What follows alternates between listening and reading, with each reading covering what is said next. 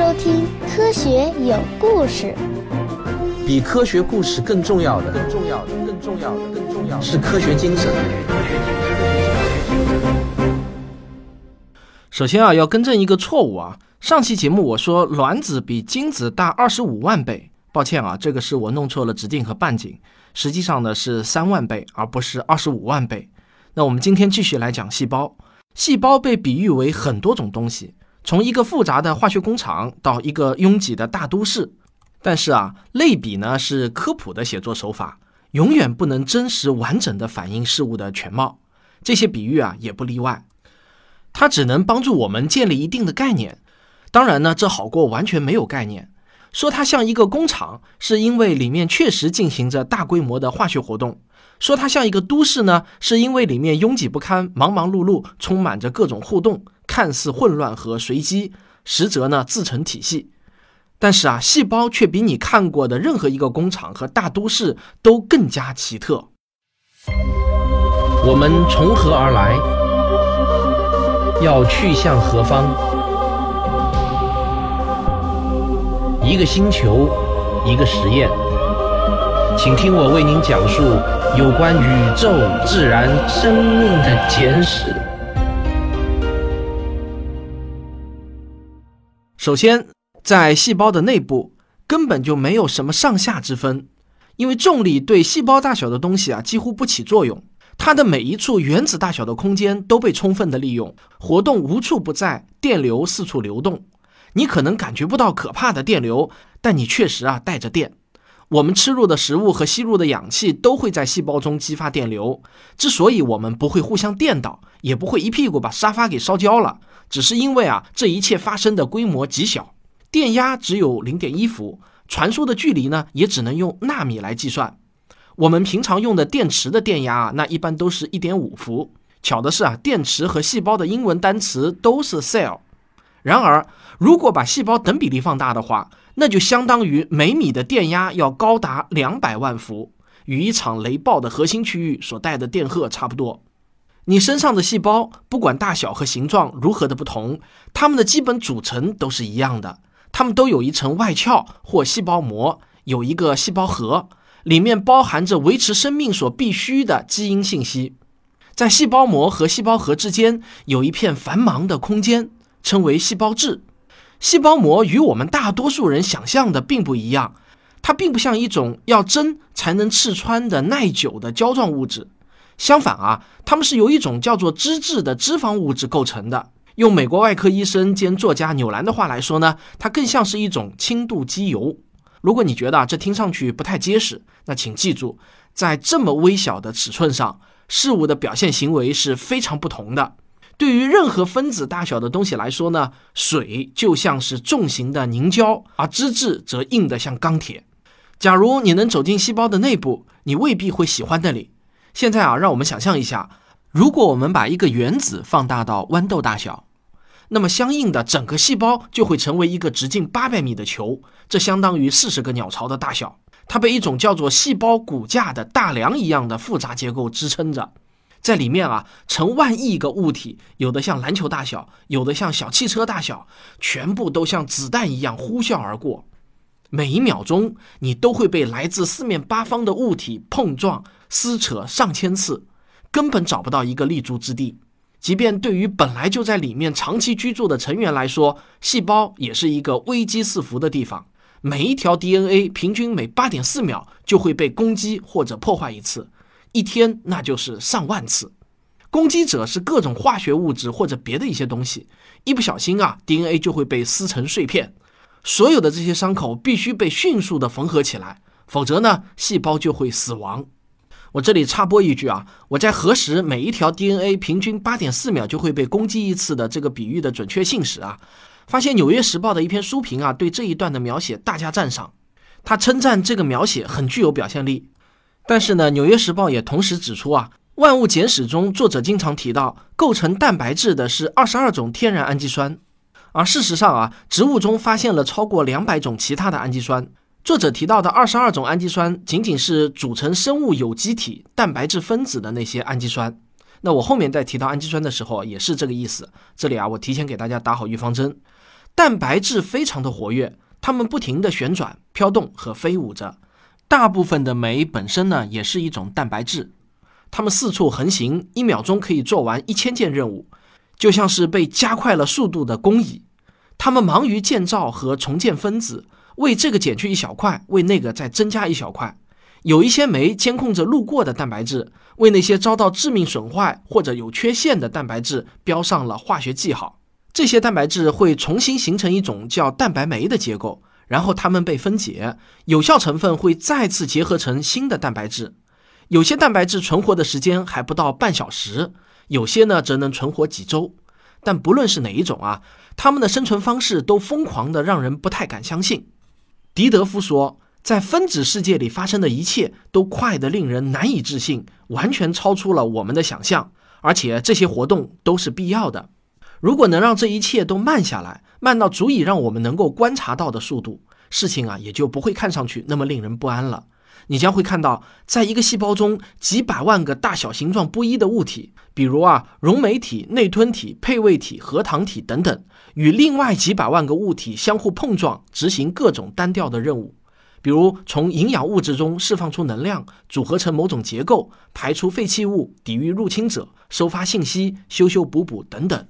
一个典型的细胞大约包含两万种不同类型的蛋白质，每一种蛋白质又至少包含了五万个分子。细胞那么小，蛋白质更是微乎其微，可它们却在我们的身体中扮演着许多关键的角色。蛋白质在细胞中完成大部分的工作。这些复杂的工作是人体组织和器官运行和调节所必须的。据估计呢，人体有能力产生两百万种不同类型的蛋白质，由两万到两万五千个基因编码而成。生物有机体中的蛋白质总数超过了一千万。虽然规模惊人啊，但人类对此的研究工作啊，仍然还处在非常初级的阶段。纽兰解释说，这就意味着每一个细胞中的蛋白质分子数啊，都不会少于一亿个。这一令人震惊的数字，可以让你对我们体内生物化学活动和各种物质蜂拥而上的巨大规模有一个基本的概念。所有这些活动呢，都需要巨大的能量。为了给细胞提供新鲜的氧气，你的心脏就得不停地泵出血液。一个成人平均每分钟的静态心率，也就是他不活动时的心率，大约是多少呢？七十跳。心脏每跳动一下，就会泵出六十到九十毫升的血液。这大概啊，也就是不到一杯酸奶的量，但是你千万不能小看了心脏，累积起来它的数量是惊人的。你的心脏一天会泵出大约七千六百升的血液，一年呢就大约为两百七十万升，足以装满一个奥运会标准泳池。这还只是人在普通状态下的量，运动时的泵血量会提高到静态时的六倍。氧气会被细胞中的线粒体利用，线粒体呢是细胞中的发电站。平均来说啊，一个细胞中包含着一千多个线粒体。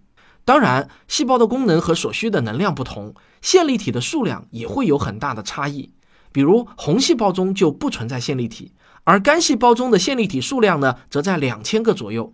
你可能还记得我之前的节目提到过线粒体，它们被认为啊，最初是来自被俘获的细菌，现在呢，则是细胞中的寄居者，它们保有自己独有的基因信息。按自己的时间表分裂，使用自己的基因语言，但是我们的健康呢，却拜他们所赐。原因就在于啊，进入你身体中的几乎所有食物和氧气，经过一番处理，最终都会被输入进线粒体中，在那里被转化成三磷酸腺苷分子，这也就是 ATP。你可能没有听说过 ATP，但正是它让你的身体保持着正常运转。ATP 分子啊，实质上就是一节小小的电池，它在细胞内移动，为细胞的所有活动提供能量。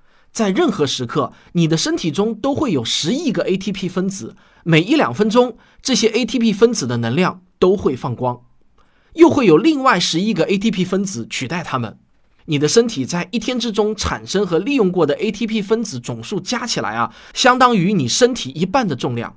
你感觉一下你现在皮肤上的温热。这其实啊，就是 ATP 正在工作呢。好了，我们先进个小广告。我是科学视频化的主播吴京平，我是科学有故事的主播汪杰。这是一堂为期半年的科普经典解读课，跟着我们打开看待世界的全新视角。毁了你们三观，我们可不负责啊！科普经典解读课已经开始正常更新，请到喜马拉雅 FM 上搜索即可。当细胞不再被需要时，他们以堪称高贵的方式死去。他们拆下支撑自己的支柱，默默吞噬掉自己的组成部分。这个过程啊，被称为细胞凋亡，或者呢程序化细胞死亡。下面的数字可能会让你感到惊讶。你作为一个普通的成年人，每天会死去五百到七百亿个细胞，相对的，你就会产生五百到七百亿个新的细胞来弥补。除此之外呢，我们的身体还需要替换掉它失去的红细胞。刚才的数字啊，还并不包括红细胞。每一秒钟，我们都会失去二百五十万个红细胞。但是你别紧张，我们身体里随时都储备着三十万亿个红细胞。也就是相当于三亿个细胞中失去了二十五个千万分之一的量级，这就显得微不足道了。我们补充的速度啊也是惊人的，失去多少就能差不多补回多少。把这两项的数字相加呢，我们每天要新生成两千两百到两千四百亿个新细胞。讲到这里啊，我突然有一种我竟然是这么神奇的存在的感觉啊。还有值得一提的是，每一天你身体中数千亿的细胞为了你的健康而死亡的时候，还有数千亿的细胞正在为你清理他们的遗体。他们似乎在默默地执行着一套颇为体面的程序，还挺有仪式感的。细胞也有可能暴死，比如当你受到感染的时候，这种情况就会发生。但是绝大多数啊，他们是按照指令正常的死去的。实际上呢，细胞只要没有收到继续活着的指令。也就是由其他的细胞发出的活动指令，它们就会自杀。那在很偶然的情况下，一个细胞没有按照指令终结自己的生命，而是开始了野蛮的分裂和繁殖，我们就把这种结果称为癌症。癌细胞其实就是行为错乱的细胞。这样的错误呢，经常会发生。但是我们人体有一种极为复杂的纠错机制，只有在极其偶然的情况下，细胞的行为才会失控。二零一二年十二月。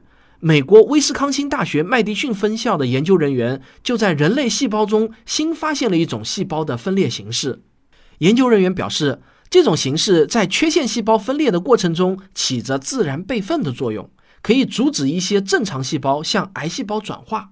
平均而言呢，每十亿亿次细胞分裂才会让人遭受一次致命的疾病。那从概率的角度而言啊，罹患癌症实在是一种坏运气。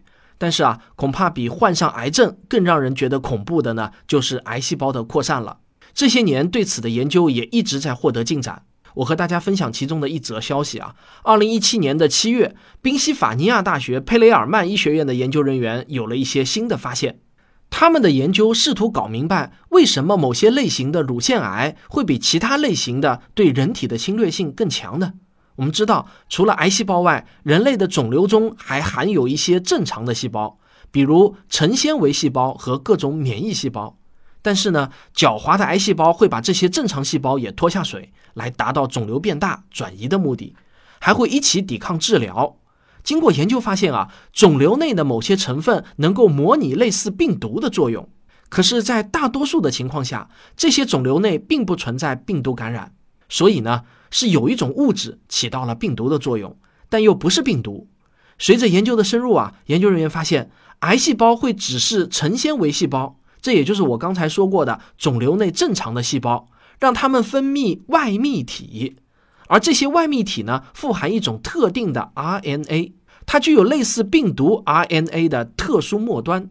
在乳腺癌细胞的指导下，这种 RNA 会欺骗细胞对外泌体做出如同病毒感染一样的响应。研究人员发现，某些参与研究的乳腺癌患者的血液中富含这种与病毒类似的物质，尤其在某些重症患者中，这种物质很常见。可以说呢，它就是细胞胁迫正常细胞就范的帮凶。现在啊，研究人员希望锁定这种物质，来开启治疗的一扇新大门。刚才我说的这些的相关研究成果呢，发表在了著名的《细胞》杂志上。为了帮助大家理解癌细胞的特点，我还特意找了一个视频，是对比癌细胞和正常细胞的分裂有何不同的。你可以在我的微信公号“科学有故事”中回复“癌细胞”三个字，就可以看这段视频了。好，那我们说回普通的细胞啊，细胞让人啧啧称奇的不是它偶尔会出错，虽然呢这也是事实。但真正让人惊奇的是啊，他把一切都打理得井井有条，一干就是几十年甚至上百年。他们的行动很周密，能做到这一点啊，靠的就是源源不断的发出并监视着来自全身的信息流。想想看，这得有多嘈杂吧？信息流涵盖了指令、查询、纠正、寻求协助、更新、分裂或者啊到期的通知。凡此种种呢，细胞却能做到无一遗漏。大多数的信号都通过激素来传递，荷尔蒙由此成了细胞的快递员。勤劳的快递小哥有胰岛素、肾上腺素、雌激素、睾酮，他们最远呢是从甲状腺和内分泌腺的农郊地区赶来的。除了快递，其他信息呢则是发电报送来的，而电报员就是我们的大脑。有时电报也会来自区域中心，不从大脑而从区域中心发报的方式就被我们称为旁分泌信号。最后呢，细胞还会直接和邻居们沟通。事无巨细地确认所有行动都协调好，不出错。最厉害的地方在于啊，这看上去完全就是细胞信手拈来、不费吹灰之力就做成的事情。靠的呢，貌似就是相吸或相斥的元素规则。根据这个规则啊，大家各行其道。细胞行动的背后并不存在某种思考，他所有的行动都不需要我们去操心，一切呢都显得平稳有序，日复一日，年复一年。他所达成的绝不仅仅是细胞内的秩序，而是我们作为生命体内部完美的和谐。我们对此的了解才刚刚开了个头，我们只知道是数不清以兆亿为单位的反射性质的化学活动，造就了一个灵活的、会思考的、擅长做决定的人，就像你和我，好吧？虽然啊，金龟子没有我们厉害，但组成它的细胞原理其实呢也差不多，内在的管理也是很有序的。我只能说，我们该记住，每一个生物都是原子工程学的奇迹。实际上呢，有一些我们认为很原始的生物，但是啊，它们的细胞组织却让我们人类的细胞组织啊相形见绌了。比如说海绵，你把它的细胞分离开来，比如啊，我们使用一种过滤器就可以做到这一点。你把它分离完了以后呢，再把它们倒入溶液中，结果啊，它们会自动重新结合，又变成一条完整的海绵。哪怕你不断的重复这个过程，它们也能一次次的重生。这是因为啊，它们有一种强烈的意愿，这也是包括你我在内的所有生物所共同拥有的愿望，那就是活下去。而这一切都是因为一种神奇而又神秘的分子结构，而这种分子本身却并没有生命，他们的大部分也不做任何的事情，但它是当之无愧的宇宙奇迹。这就是 DNA。为了让你了解 DNA 对我们以及生命科学的重要性啊，我们需要回到一百六十多年前，尚处于维多利亚时期的英国，回到博物学家达尔文想出了那个史上最了不起的创建的那一刻。但是啊，这个最了不起的创建却在抽屉中一锁就是十五年。好，预知后事如何啊，咱们下回分解。